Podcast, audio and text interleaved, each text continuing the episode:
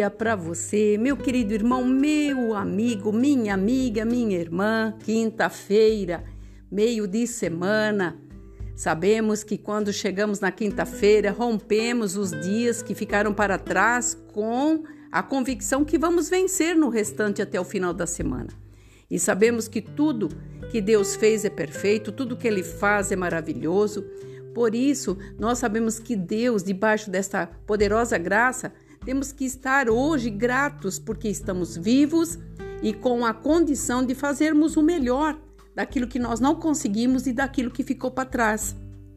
E a palavra hoje de sabedoria vai falar com você e comigo, que já falou comigo, em Mateus 13, 13. Por isso eu vos falo por parábolas, porque vendo não vem e ouvindo não ouve e nem entende. O que Jesus estava querendo dizer ali para aqueles discípulos e para todos aqueles que estavam à sua volta? Eles estavam, ele estava explicando por que, que ele falava por parábolas. E eu quero trazer esta palavra para mim e para você. Eram tantas as parábolas ditas por Jesus para aqueles que estavam em sintonia com ele e revelar as verdades espirituais nas quais as materiais não deixam você enxergar. Então muitas pessoas me perguntam: "Ai, pastora, você ora por mim porque eu estou naquela causa. Deus prometeu no passado, mas eu não consigo entender por que, que eu não consigo." Porque você muitas e muitas vezes você quer enxergar pelo material.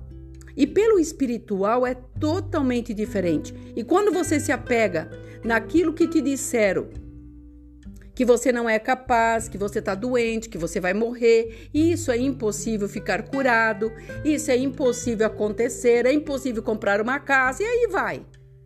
Daí você começa a trazer para a tua mente deficiências. E as deficiências te levarão por um caminho sem volta. Porque muitas pessoas não estão doentes do corpo, estão doentes da alma. E a palavra nos relata e nos garante que quando nós deixamos a nossa alma ficar doente, atribuídas a palavras negativas que não presta, que você não consegue, porque você foi traída, porque você não tem possibilidade nenhuma de ser feliz, quando você atrai essas palavras para você, você adoece o corpo. Todos nós, todos nós humanos, fomos feitos por genes, bons e maus. E nós temos dentro de nós, é que é uma máquina maravilhosa o nosso corpo, a produção diária de renovar tudo, a nossa rede sanguínea, pelo que comemos. E muitas e muitas vezes temos que praticar esporte, temos que colocar a nossa mente em evidência. Sabe por quê? Satanás, ele tenta te atrair e tirar a tua atenção. E quando Jesus falava aqui com os discípulos, ele estava falando, eu estou falando para aqueles que entendem. Porque os que entendem o que eu estou falando começarão a enxergar, mas os que não entendem nem vão enxergar e nem vão ouvir. Quantas vezes Deus te repreende alguma coisa e você quer tapar os ouvidos? Quantas vezes ele te falou no decorrer de toda a tua vida? Por que você fez isso se eu te avisei? Se a minha palavra te dá para você um percalço para você não fazer, as consequências serão duras. E nós vemos pessoas com consequência de anos. E daí nós queremos atribuir a culpa em alguém, em alguma coisa que aconteceu, mas a culpa total é nossa. Jesus relata aqui nessa parábola da, da, da explicação aqui. Porque nós sabemos é, que revelar as verdades espirituais nas quais as materiais não podem enxergar, você nunca chegará a entender o que o Espírito Santo está te falando agora se você não buscar. Não buscar se consagrar, moderar suas palavras, suas atitudes. E os mistérios de Deus só são revelados para aqueles que investem tempo nele. Para você ter um relacionamento com uma pessoa e conhecê-la melhor, você tem que passar mais tempo conversando, passeando, visitando e muitas vezes fazendo até algumas tarefas juntas, e daí você vai conhecer a pessoa que está ao teu lado. E a palavra diz assim: Conhecereis a verdade, e a verdade vos libertará.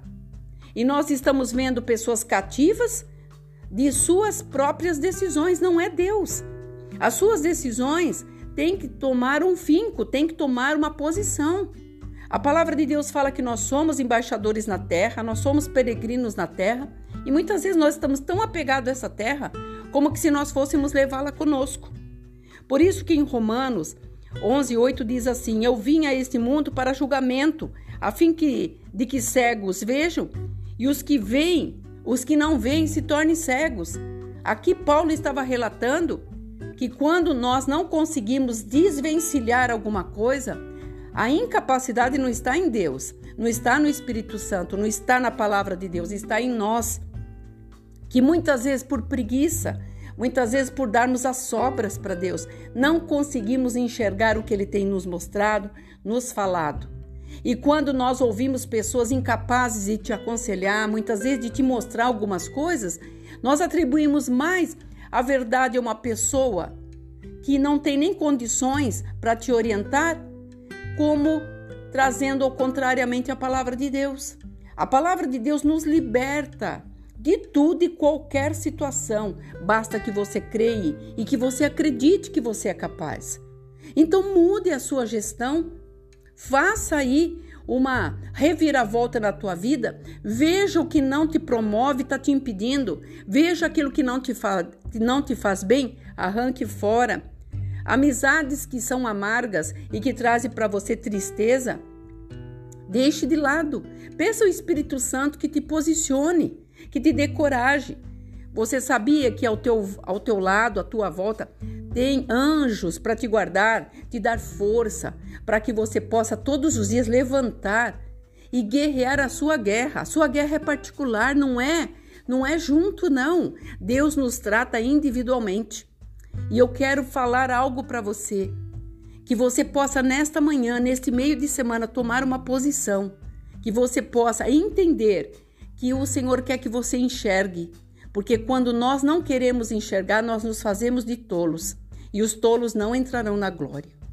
E aproveitando esta palavra, eu gostaria que este grupo de palavra de sabedoria foi montado para que outras pessoas possam conhecer esta palavra também então hoje, comece compartilhando com alguém. Faça isso, faça outra pessoa enxergar, outra pessoa que está doente, muitas vezes está atravessando um problema sério.